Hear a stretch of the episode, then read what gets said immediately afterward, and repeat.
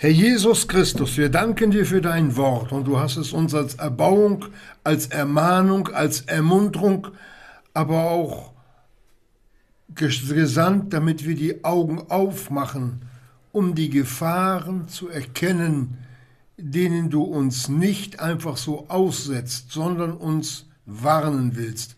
Und wir bitten dich für diese Stunde um deine Hilfe, dass wir uns diese Warnungen wirklich zu Herzen nehmen, die du uns hier in deinem Wort hinterlassen hast. Amen. Amen. Dann lesen wir ab Vers 6 aus dem Kolosserbrief Kapitel 2, wo der Apostel Paulus den Kolossern mitteilt. Aber er schreibt es ja nicht nur an und für die Kolosser, sondern auch für uns. Wie ihr nun den Christus Jesus, den Herrn, empfangen habt, so wandelt in ihm, gewurzelt und in ihm befestigt in dem Glauben, so wie ihr gelehrt worden seid, überströmend in demselben mit Danksagung. Seht zu, dass nicht jemand sei, der euch als Beute wegführe durch die Philosophie und durch eitlen Betrug nach der Überlieferung der Menschen, nach den Elementen der Welt und nicht nach Christus. Und dann nehmen wir noch einen Vers dazu, den Vers 9. Dort heißt es, denn in ihm wohnt die ganze Fülle der Gottheit leibhaftig. Dieser Vers verstärkt noch das, was wir vorher schon gehört haben, dass in diesem Jesus von Nazareth die Fülle Gottheit leibhaftig wohnte, dass wir es hier in der Person Jesu mit dem lebendigen Gott zu tun hat, von der von sich selber sagen kann, mir ist gegeben alle Macht im Himmel und auf Erden. Und uns, Geschwistern, hat Gott etwas Wunderbares geschenkt, nämlich wie wir an seine Kraft, an seine Macht herankommen. Durch sein Wort. Nicht nur, dass der gesamte Kosmos durch sein Wort in Bewegung bleibt, nicht nur, dass er das kosmische All gerufen hat und es stand da, nicht nur, dass er die Engel gehaucht hat, in myriadenfacher Form, große, kleine, mittlere, gewaltige, sondern dass er auch uns erschaffen hat. Und das sein Wort, das ist das Evangelium. Wenn wir es richtig einsetzen, nach seinem Verständnis und nach seinen Gedanken. Der Paulus hat es verstanden. Der sagt es nämlich, denn ich, Römer 1,16, denn ich schäme mich des Evangeliums nicht, denn es ist Gottes Kraft. Und da fehlt dann nur unser Glaube. Um an diese Kraft Gottes oder mit dieser Kraft Gottes zu handeln. Ich sage es gleich voraus, das geht nur, wenn ich nach Kolosser 2, wie ihr nun Christus Jesus, den Herrn, empfangen habt, so wandelt in ihm. Vorbedingung. Mehr brauchen wir eigentlich nicht. Wie denn? Gewurzelt und auferbaut in ihm und befestigt in dem Glauben, so wie ihr gelehrt worden seid, überströmend mit Danksagung. Warum denn? Weil sie mit der Kraft Gottes schon in Berührung gekommen sind. Jedes Kind Gottes kommt mit der Kraft des Evangeliums, mit der Kraft Gottes in Berührung. Zuallererst, wenn er das Evangelium hört sein Herz auftut und errettet wird. Das ist das Gewaltigste, was es heute überhaupt gibt, Geschwister. Hier wird die ganze Liebe Gottes zu seinen verlorenen Geschöpfen offenbar. Dass ich jubeln kann, dass ich Dank sagen kann, nicht nur einmal nach der Bekehrung, sondern jeden Tag, dass er mich errettet hat. Und dann weiß ich ja auch wie, woher die Kraft kommt und seine Macht. Über das Kreuz von Golgatha, über sein vollbrachtes Werk. Hier zeigt uns der lebendige Gott, welche Macht, Fülle in diesem Jesus von Nazareth war. Die Bibel nennt es das Schwache Gottes. Aber nur äußerlich. Wenn wir den Gekreuzigten ansehen, aber was sich in ihm abgespielt hat und was er da vollbracht hat, dort auf diesem Hügel unter Gespott und Hohn der Menschen, das ist unbeschreiblich. Uns werden die Augen aufgehen, wenn wir sehen, mit welcher Macht der Herr Jesus dieses Werk vollendet hat. Und daran ändern wir nichts. Es bleibt, er bleibt allmächtig. Wir,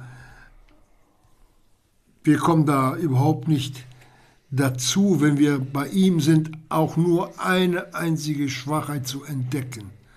Denn wir werden ihn sehen, wie er ist. Uns werden die Augen aufgehen, ich sag's mal so, über unseren Unglauben. Und dann sagt er, obwohl dem Herrn Jesus alle Macht gegeben ist, im Himmel und auf Erden. Jetzt kommt ernste Worte. Seht zu. Guckt mal genau hin, wo ihr steht. Dass nicht jemand sei, der euch als Beute wegführe, durch die Philosophie und durch eitlen Betrug nach der Überlieferung der Menschen, nach den Elementen der Welt und nicht nach Christus.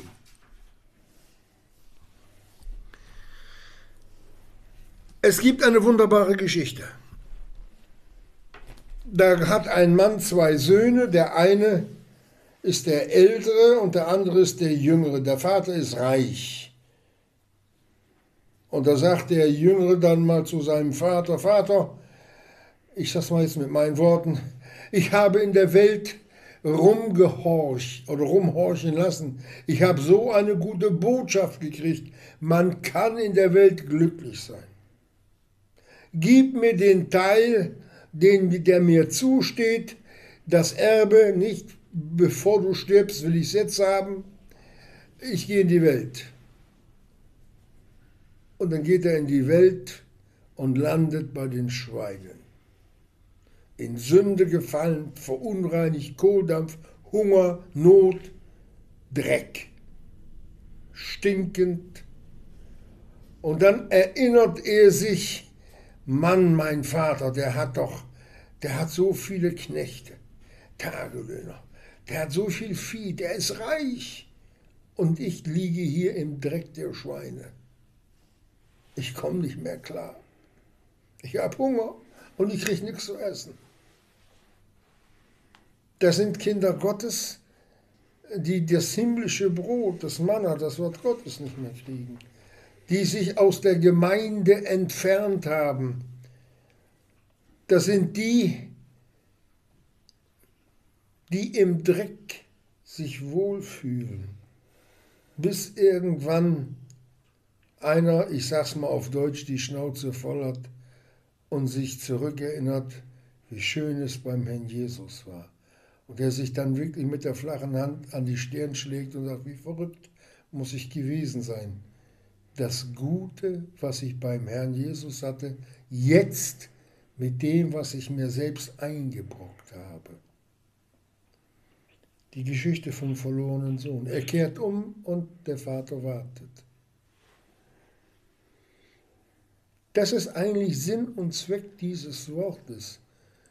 Uns das besorgte Herz unseres Gottes zu zeigen wie er den Gläubigen, die Gläubigen, die Gemeinde vor Absturz, vor Verletzungen an Geist, Seele und Leib durch Sünde zu bewahren. Viele kommen zurück als Blinde, nicht körperlich, leiblich Blinde, Lahme, die nicht mehr wandeln können, hilflose Wracks, die sich durch die Sünden, durch den Zeitlauf dieser Welt selbst mit vielen Schmerzen durchbohrt haben.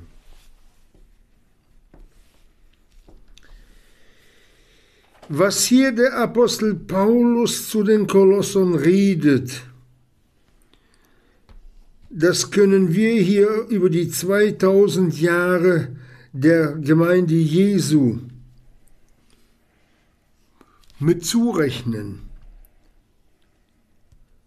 Aber nicht nur für die anderen, sondern auch ganz besonders für uns.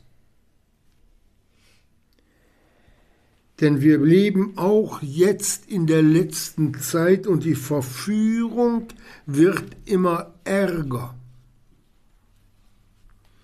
Aber gleichzeitig gibt Gott uns hier noch in dem Text in der Bibel zu verstehen, woran es liegt, dass Kinder Gottes unbefestigt sind, nicht gewurzelt in Liebe, sondern im Fluidum dieser Welt sich wieder zurücksehnen und zurückgehen und sich zurückziehen lassen.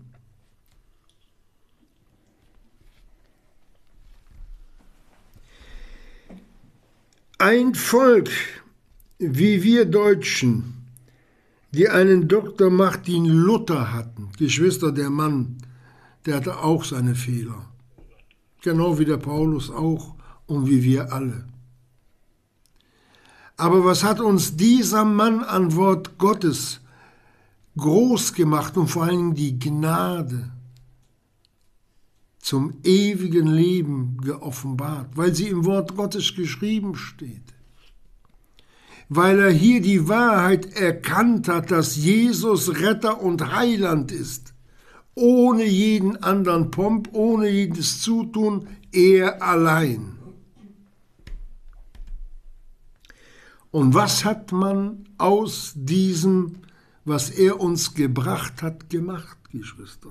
Und da brauchen wir gar nicht auf die Deutschen in den anderen Städten über die Jahrhunderte zu schauen, sondern betrachten wir unsere kleine Gemeinde, was in den letzten Jahren hier alles so an Durchlauf war. Wo sind die geblieben? Wir staunen manchmal, was alles möglich ist. Dass wenn ich ein Ja habe, Herr Jesus, ich will dir nachfolgen, egal wohin es geht, äh, wenn das nicht von Herzen kommt, sondern ein Lippenbekenntnis bleibt, dann, wenn man das, wenn der Herr das gleich zeigt, dann weiß man, das wird auch nur ein, ein Sonnenschein Christ. Solange die Sonne scheint, ist es gut, wenn es regnet, sind sie abgefallen. Wir wollen aber mal ein menschliches Beispiel nehmen, auch aus Deutschland. Und zwar 1933, da hat sich einer selbst zum Führer ernannt. Normalerweise ist der Herr Jesus unser Anführer, aber der hat sich einer Führer genannt. Und der hat gesagt, unser Reich, deutsches Reich, bleibt ein Reich auf tausend Jahre. So.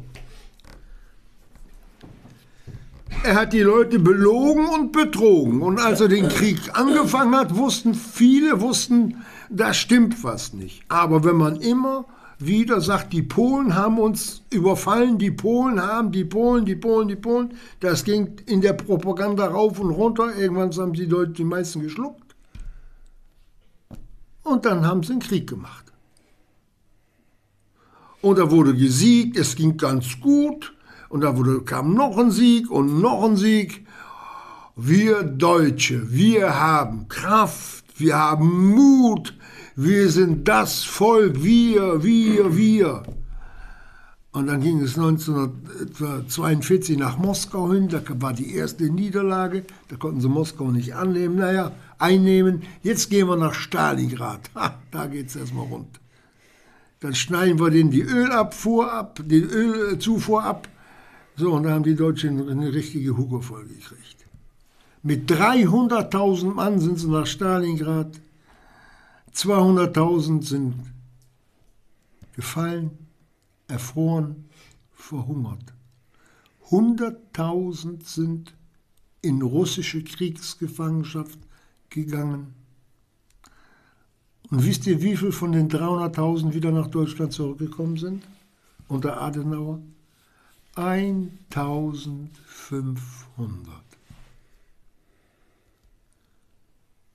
Seht zu, dass nicht jemand euch als Beute wegführe. Der Heiland, den hat man vergessen, da hat man einem anderen das Heil zugerufen. Und genau das macht der Satan auch. Er gibt Sieg, natürlich gibt er Sieg. Aber immer nur Scheinsiege. Und wenn man weit genug vom Herrn Jesus entfernt ist, dann schickt er seine Partisanen los, der Teufel. Und dann gerät man selbst in Fallstricke und Gefangenschaft dann wird das Leben schwer als Kind Gottes. Weil nicht nur die Lasten und der Druck, die Bibel sagt besessen. Wenn jemand auf dem Stuhl sitzt, ist der Stuhl besessen. Dann ist er belastet. Ich möchte da nicht mehr zu, zu sagen. Das sind solche, die das Wort Gottes verlassen haben und auf das Wort des Mörders eingeschwenkt sind. Und wenn der Herr Jesus vom Mörder von Anfang, nicht von Anfang an, von Anfang redet, er hat den Anfang des Mordes gemacht, Herr Teufel. Aber er ist nicht als Mörder geschaffen worden von Gott. Das müssen wir unterscheiden. Und wir sehen, nach dem grandiosen Sieg Deutschland im Zweiten Weltkrieg lag Deutschland in Schutt und Asche. Und genau das passiert mit der Gemeinde Jesu heute. Das sind nur noch Trümmer. Das sind Trümmergeschwister. Wir sind Trümmerhaufen. Aus dem Rest, was noch ein bisschen heile geblieben ist, wurde wieder was Neues gebaut.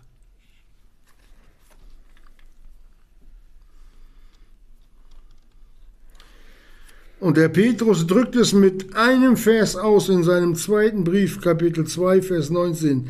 Denn von wem jemand überwältigt ist, diesem ist er auch als Sklave unterworfen. Sklaven der Sünde, Sklaven des Satans, des Teufels, der mit uns macht, was er will.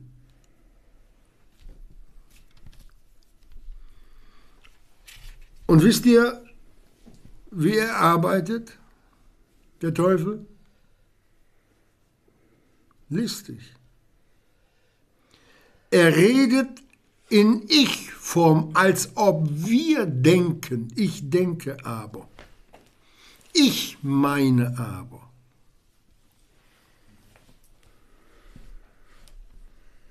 Vorsicht wenn man den, die, den eigenen Gedanken glaubt.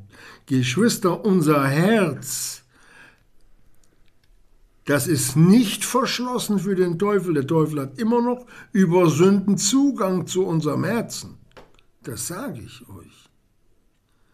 Uns bleibt nur das Wort Jesu, in welches wir gewurzelt stehen müssen.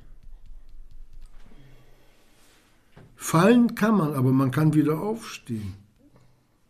Außerdem hat, hat der Herr Jesus der Gemeinde Jesu eine Rüstung zugesagt. Wir müssen sie nur annehmen, Epheser 6.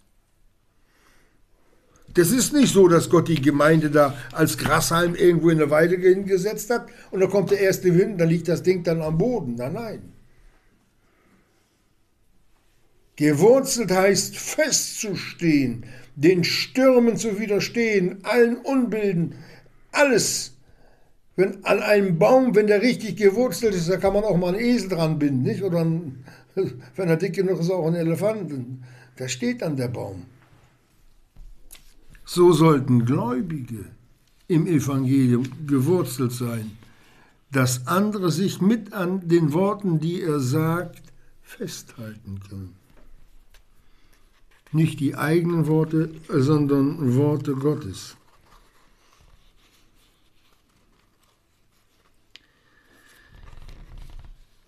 Das Beispiel, das wir von 1900, auch so 30er Jahren nun gebracht haben, das können wir auch, wenn wir nicht wachsam sind, auf die Gemeinde Jesu und auf unser eigenes Leben übernehmen. Als Beute weggeführt zu sein. Das passiert schneller, als man denkt. Vor allen Dingen die, die dann sagen, das kann mir nicht passieren. Die Bibel sagt, man soll nicht höher von sich denken, als sich's gebührt. Ist mein Leben nicht mit dem Worte Gottes kompatibel, dann laufen wir auf Bananenschalen rum. Das ist nur die Frage, wann wir stürzen, wann wir ausrutschen.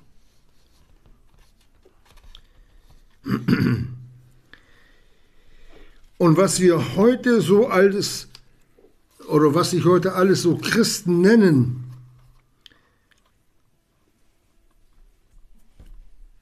bei denen kann man, ohne dass man auch nur etwas hinzutut, erkennen, dass sie vom Seelenfeind innerlich weggeführt sind. Da ist zwar eine Gotteskindschaft da, aber die sind über und über mit Lügen und Durcheinandersein so erfüllt, ich sag's mal so, dass die geistlich gar nicht mehr verstehen, was oben und unten ist. Und sowas nennt sich dann Nachfolge. Und dazu gehört auch die fromme Verführung. Geschwister, das ist somit die ärgste. Das ist, ich sag's nochmal, das ist so die ärgste Verführung mit weil man ja meint, der redet ja von Gott, der redet ja vom Herrn Jesus. Das beginnt, dass man sagt, äh, man kann nicht ewiglich errettet bleiben im Neuen Testament, vom Neuen Testament her. Das ist eine der grausamsten Lügen. Man macht 1. Johannes 5 Gott damit zum Lügner. Man sagt, Gott, du lügst, du kannst kein ewiges Leben geben. Darum hasse ich diese Lehre, nicht die Menschen. Es sind Brüder, die das verkündigen. Aber das ist, das ist grausam, dass Menschen aus Angst, dass sie verloren gehen, Jesus nachfolgen.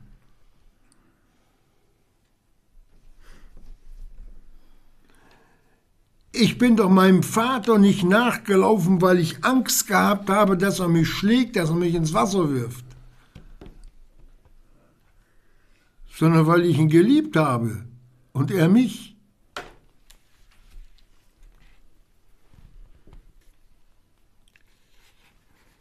Und dazu gehören auch die charismatischen Vereinigungen. Die stehen auch auf diesem Standpunkt man kann wieder verloren gehen. Alle. Und wenn Kinder Gottes wach werden und man denen sagt, dass es nicht möglich ist, dass es eine Lüge ist, und dass dieser Pfingstgeist ein Geist aus der Unterwelt ist, aus der Küche Satans, dann werden die ganz komisch. Obwohl es stimmt, dass es ein falscher Geist ist. Denn ihnen ist eingebläut worden, wie Kindern die Muttermilch. Wenn du dich von diesem Geist lossagst, dann hast du die Sünde wieder den Heiligen Geist begangen. Und da gibt es keine Rettung. Du bist auf ewiglich verdammt, du gehst verloren, du kommst in die Hölle. Die haben auch das Pferd von hinten aufgezäumt, die Leute. Da schleicht sich ein falscher Geist in die Gemeinde, der wird dann als Heiliger Geist, obwohl es ein Geist Satans ist, wird da verehrt. Der zweite Thessalonicher Brief redet darüber. Dass uns bewusst wird, wie wichtig es ist, das Wort Gottes zu kennen was der Herr Jesus, wenn er sein Wort sagt, auch damit ausdrücken will. Es nützt mir nichts, wenn ich die Bibel auswendig kann. Das Wort, sagt der Hebräerbrief, nützte ihnen nichts, weil es nicht mit dem Glauben verbunden war. Ich kann die Bibel tausendmal aufgeschrieben haben, rauf und runter. Ich kann mir tausend Verkündigungen aufgeschrieben haben. Ich kann die Bibel auswendig lernen, von vorn, von A bis Z bis nicht vom ersten bis zum letzten Buchstaben. Wenn es nicht mit Glauben verbunden ist, nützt es mir nichts.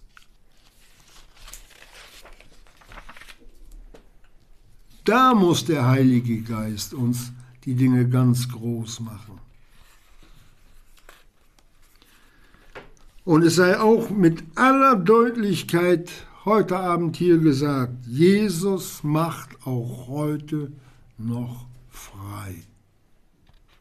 Überhaupt keine, überhaupt keine Probleme. Das sind Worte Jesu, wenn ihr in meinem Worte bleibet, so werdet ihr wahrhaft meine Jünger sein und ihr werdet die Wahrheit erkennen. Das sind alles Zusagen Jesu. Und die Wahrheit wird euch frei machen.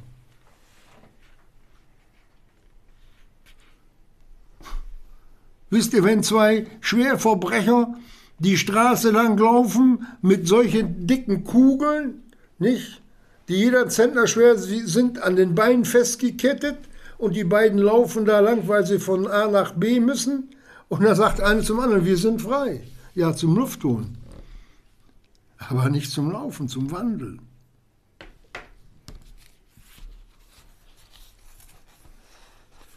Wir sind frei von der Wahrheit, können Sie sagen, nicht? Aber nicht das, was Gott meint. Und wenn das nicht so wäre, hätte die Bibel uns nicht so viele eindrückliche Warnungen gegeben. Wir brauchen ja nur die Offenbarung, die ersten drei Kapitel zu lesen. Was muss sich der Herr Jesus da alles anschauen? Und wir leben in dieser letzten Zeit Laodicea. Es gibt ja Kinder Gottes, die zweifeln, die zweifeln an, an der Gegenwart Jesu. Die zweifeln an ihrer Errettung. Ob das alles wahr ist.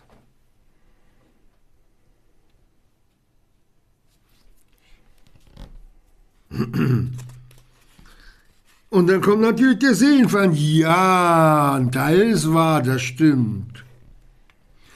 Aber es gibt noch was anderes. Das nennt die Bibel dann Philosophie. Da wird man klug von. Ja. Steht in der Bibel geschrieben. Römer 1,22, indem sie sich für Weise ausgaben. Ach nee, das steht nicht klug. Sind sie zu Narren geworden. Also nicht klug, entschuldigt, sind sie zu Narren geworden. Wir denken dabei über das Gleichnis von diesem törichten Menschen, der sein Haus auf Sand gebaut hatte. Kennen wir als Kinderlied schon. Ein Kluger baut sein Haus auf Felsengrund, nicht? Ein Narr aber hat's auf Sand gebaut. Und das Haus auf dem Sand fiel um die Nachfolge, die Gemeinde. Deswegen lesen wir noch einmal Kolosser 2,8. Seht zu, passt auf, liebe Geschwister, macht die Augen auf, dass nicht jemand sei, der euch als Beute wegführe durch die Philosophie und durch eitlen Betrug. Tja, du bist ein guter Mensch. Ohne dich würde die Welt sich nicht mehr drehen. Du bist der Beste. Und das geht rauf und runter wie Öl, nicht? Das rutscht förmlich ins Herz hinein und gibt Wohlbefinden, wenn man gelobt wird. Ja. Du bist aber dem Herrn Jesus schon ähnlich geworden. Ja. Es gibt genug davon, Geschwister, die auf ihrem eigenen, ich sag's mal so, Erfolg so stolz sind. Sind nicht alle Dinge durch ihn, für ihn und zu ihm hingeschaffen? Wisst ihr, wenn wir diese Dinge mit uns geschehen lassen, dass wir Diebe an der Ehre Gottes sind? Und hat er nicht schon im Alten Testament im Jesaja gesagt, meine Ehre gebe ich niemanden? Die Ehre Gottes ist so schwer, die wird jedes Kind Gottes bis, ich sag's mal so, wenn der auf Sand laufen würde, bis zum Hals in den Sand reindrücken. Wir beladen uns mit Dingen, die uns nicht zustehen. Wir ziehen vom Herrn Jesus weg. Wir machen die Nachfolge kaputt. Zu Ende. Alles Dinge, die Gott nicht will. Er will doch seine geliebten Kinder an sein Herz ziehen. Und nicht als Straftäter oder als Schwerarbeiter äh, mit Gewichten beladen, wo die unter zusammenbrechen. Der Lastenträger ist der Herr Jesus gewesen. Und die sollen die Lasten, die wir heute mit uns rumstellen, sollen wir bei ihm abladen.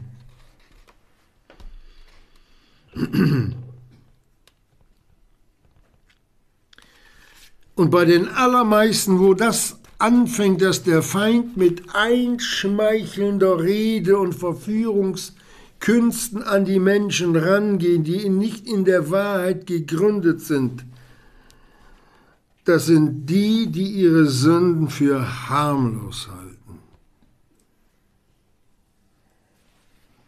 Die nehmen dieses, ja, Todesgift der Schlange nicht für ernst. Ich empfehle es keinen, aber guckt euch mal an, wenn jemand von der Schlange gebissen wird, von einer Giftschlange wenn da kein, wenn da kein äh, Serum gespritzt wird, wie diese Menschen zum Teil elende kaputt gehen.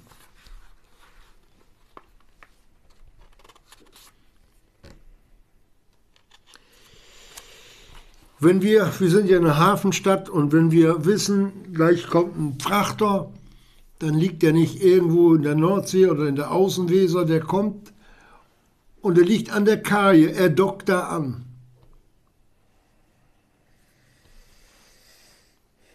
Und so docken die Verlockungen, die Lügen, die der Teufel in, als Gedanken in uns hineingibt oder durch andere Menschen.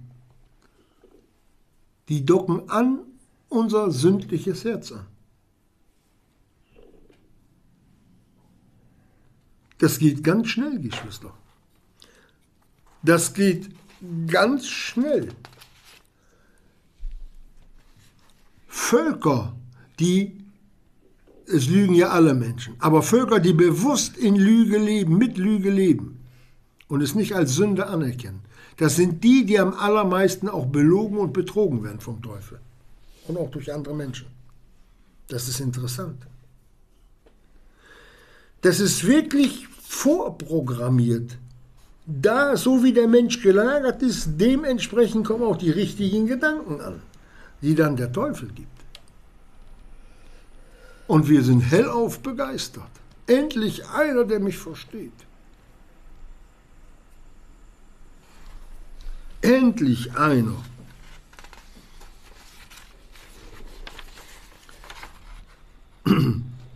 Aber das ist nicht der Herr Jesus.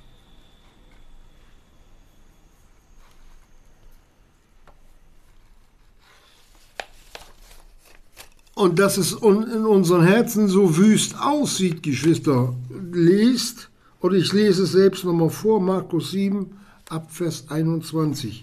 Denn von innen aus dem Herzen der Menschen gehen hervor die schlechten Gedanken, da Dr. Teufel an, Ehebruch, Dr. Teufel an Hurerei, Mord, und wenn es nur Rufmord ist oder Hass, sieht Gott als Mord an, Dieberei, Habsucht, Bosheit, List, Ausschweifung, böses Auge. Das ist nicht, wenn er, wenn er ein Pickel auf dem Auge ist, sondern ich sehe alles als böse an. Auch das, was der Jesus mir tun will. Ich sehe es, nein, will ich nicht. Oder durch Geschwister. Nein, nein, nein, nein. Wenn ich von dem was annehme, dann stellt er wieder Forderungen. Nein, nein, das mache ich nicht. Das ist böses Auge. Alles für böse halten. Und das ist häufiger in den Gemeinden, als man sich das vorstellen kann. Es sind Menschen, die sich nichts schenken lassen oder keine Wohltat von anderen Menschen empfangen wollen. Böses Auge, Lästerung, Hochmut, Torheit, alle diese bösen Dinge gehen von ihnen heraus und verunreinigen den Menschen.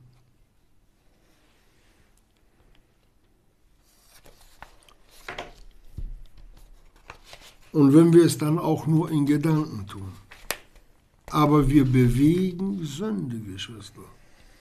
Wir bewegen die Sünden in unseren Gedanken.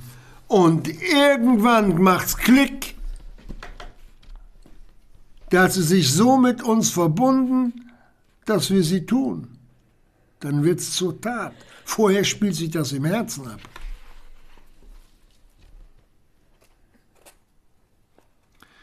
Und eins der vortrefflichsten Beispiele gibt uns der Apostel Paulus als Warnung an die Epheser weiter, Apostelgeschichte 20, Vers 30. Da redet, er hört die Worte, und aus euch selbst werden Männer aufstehen, die verkehrte Dinge reden und die Jünger abziehen hinter sich her. Das heißt, dass, dass sie als Beute weggeführt werden durch Lüge. Gemeindespaltung. Wir gehen weg. Passiert in den letzten Jahren immer häufiger. Ich kenne eine Gemeinde, da sind 50 Leute weggegangen.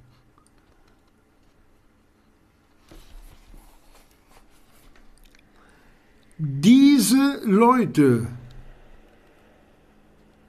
sind Werkzeuge in der Hand des Teufels, die Gemeinde Jesu zu leben, Schmerzen zu bringen, wehrlos zu machen, ja, sie in den Stillstand geistlich zu bringen, um dann mit etwas ganz Neuem zu kommen, was die Gemeinde in Begeisterung bringt und vom Herrn Jesus wegführt. Geht nicht auf einen Schlag ganz sanft, ganz leise neue Wege.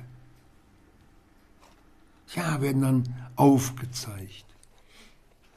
Man braucht das Evangelium gar nicht so für ernst nehmen. Der Herr Jesus hat euch doch alle lieb. Wir sind doch alle gute Menschen. Lasst uns fröhlich sein. Ja, da wird ein guter Mensch dann in den Mittelpunkt gestellt und nicht mehr der Herr Jesus.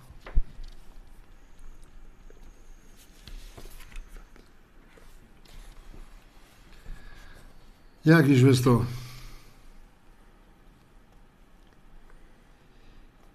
Deswegen lesen wir jetzt nochmal den Vers 6 im Kolosser 2 zur Erinnerung, wie ihr nun den Christus Jesus, den Herrn, empfangen habt, so wandelt in ihm, gewurzelt, auferbaut in ihm und befestigt in dem Glauben, so wie ihr gelehrt worden seid, nach dem Worte Gottes, nach dem Worte Jesu und nicht nach Gefühlen oder nicht nach irgendwelchen Dingen, die außerhalb der Bibel stehen.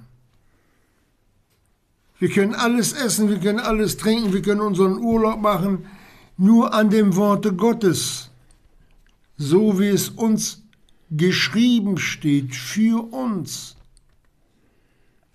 Danach sollen wir trachten. Danach sollen wir uns ausstrecken.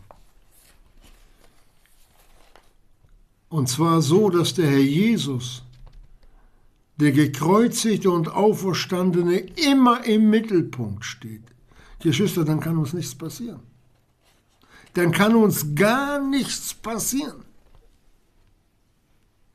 Wenn ich mich auf Golgatha wohlfühle, wenn ich dort verharre, wo dem Teufel der Kopf zertreten worden ist, wenn ich dort verharre, wo er meine Sünden weggetragen hat, wo er sein Blut für mich vergossen hat, wo ich gerechtfertigt worden bin, heute durch den Glauben an sein Blut. Und mich in nichts beirren lasse, Zweifel nicht aufkommen lasse, sondern den guten Kampf des Glaubens kämpfe, so wie es der Paulus auch dem Timotheus gesagt hat. Was soll uns da passieren? Wenn Gott für uns, wer wider uns?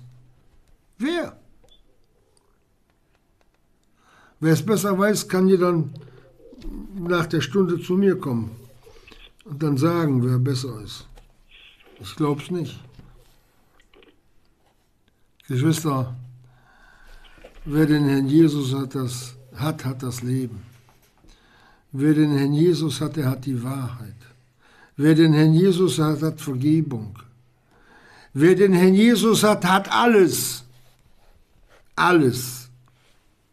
Und wenn es hier noch so drauf und runter geht auf dieser Erde.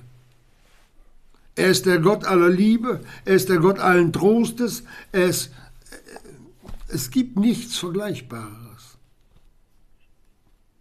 Nichts. Was reizt uns, mit der Gefahr der Sünde zu liebäugeln? Was reizt uns da?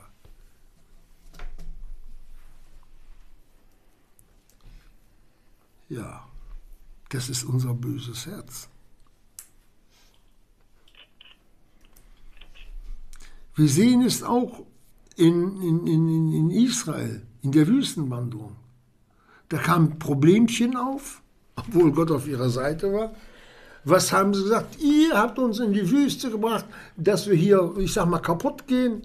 Als wir doch in Ägypten waren, da ging es uns gut, da hatten wir Knoblauch nicht? und Gurken und was, was es noch alles so gibt.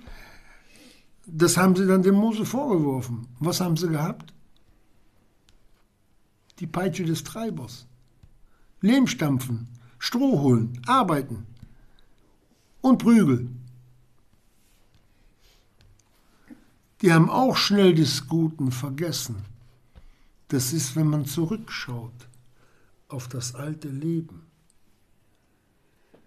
Eine riesige Gefahr, wenn man sich dann noch über vergebene Sündenschuld freuen kann. Da müssen wir aufpassen, wie schön es doch damals war. Oh. Das sind sündliche, ja, nicht Unannehmlichkeiten, das sind todesverbundene Dinge. Sünde gleich Tod. Für die der Herr Jesus so schrecklich sterben musste. Ja, Geschwister, die Zeit geht langsam um. Ich bin es auf der Hälfte hier angelangt. Wie viel haben wir noch an Zeit? Noch fünf Minuten? 45 haben wir. Haben wir noch fünf Minuten machen wir noch. Da wollen wir noch eine Gemeinde anschauen, und zwar zu den Galatern gucken,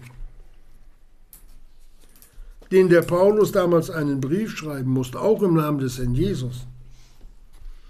In Galater 1, 6 bis 9, da, da schreibt er ihn mit. Das hätte denen die Schamesröte ins Gesicht treiben müssen. Ich wundere mich, dass ihr so schnell von dem, der euch in der Gnade Christi berufen hat, zu einem anderen Evangelium umwendet, welches kein anderes ist nur dass etliche sind, die euch verwirren und das Evangelium des Christus verkehren wollen. Aber wenn auch wir oder ein Engel aus dem Himmel oder euch etwas als Evangelium verkündigt, verkündigte, außer dem, was wir euch als Evangelium verkündigt haben, er sei verflucht. Das schreibt der Paulus? Nein. Das hat Gott ihm gesagt, das schreibt er sei verflucht. Wie wir zuvor gesagt haben, so sage ich auch jetzt wiederum, wenn jemand euch etwas als Evangelium verkündigt, außer dem, was ihr empfangen habt, er sei verflucht.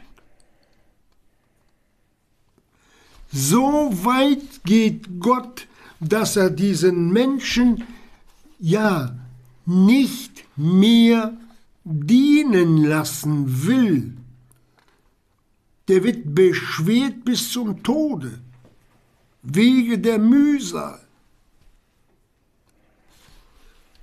Deswegen sagt auch der Jakobus im Kapitel 3, Vers 1, seid nicht viele Lehrer, meine Brüder. Denn es gibt heute viele, die Gott nicht als Lehrer berufen hat, sich aber als Lehrer und kluge und weise als Wissende im Worte Gottes ausgeben. Und zwar sind das auch wiedergeborene Kinder Gottes, wie auch Verlorene, die, wo Verlorene in den Gemeinden sind. Und dann redet die Bibel weiter. Da ihr wisset, jetzt habe ich euch gesagt, schreibt der Jakobus nicht, dass wir, wir Lehrer, Jakobus war ein Lehrer, ein schwereres Urteil empfangen werden. Gott übt Gericht. Von wegen selbsternannte Hirten, selbsternannte Lehrer, selbsternannte, ich weiß nicht, wo die alle dran dienen wollen, aber nicht aus Gottes Gnaden, sondern aus sich selbst. Die zerbrechen, die zerstören, die zerreißen die Gemeinde, die fügen den Kindern Gottes unnütze Schmerzen zu. Ich, ich sag's mal ein bisschen hart, das sind Quälgeister. Unser Herr Jesus ist Heiland, der heilen will und nicht zerfetzt und zerreißen möchte. Sowas macht man aber, wenn man Kindern Gottes Honig ums Maul schmiert und ihnen nicht geistlich mit dem Wort Gottes dient. Ich kenne sowas.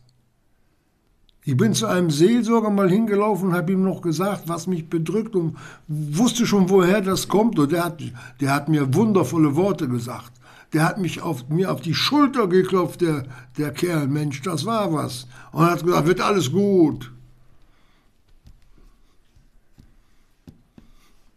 Kennt ihr den Spruch, wenn Sie heute nicht kommen, kommen Sie morgen oder gar nicht, nicht? Ja. Aber das ist nicht unser Herrn Jesus würdig. Dass wir das lernen, dass wir nicht einfach im Hause Gottes da wirtschaften können, wie wir wollen. Denn Gott hat die Hirten, die Lehrer, zur Vollkommnung seines Leibes. Oder der Jesus zur Vollkommnung seines Leibes eingesetzt, um die Herde zu hüten, um sie zu bewahren, sie dem Herrn Jesus durch das Wort Gottes zuzuführen, sie vom Ballast, von den Verwundungen, von den Zweifeln, von all dem, was die Nachfolge beschwert, sie in die Freiheit zu führen und nicht umgekehrt. Und das hat der Paulus hier gewarnt. Wie mit einem großen Warnschild. Halt, Geschwister. Überlegt euch, wohin ihr gehen möchtet. Und so ruft auch uns der Herr Jesus zu. Haltet an, Kinder Gottes. Überlegt euch, wem ihr folgen möchtet. Wollen wir dem Herrn Jesus folgen oder der anderen Seite? Der Herr Jesus lässt alles zu, alles beide. Aber er sagt auch, wer da will, der komme. Amen.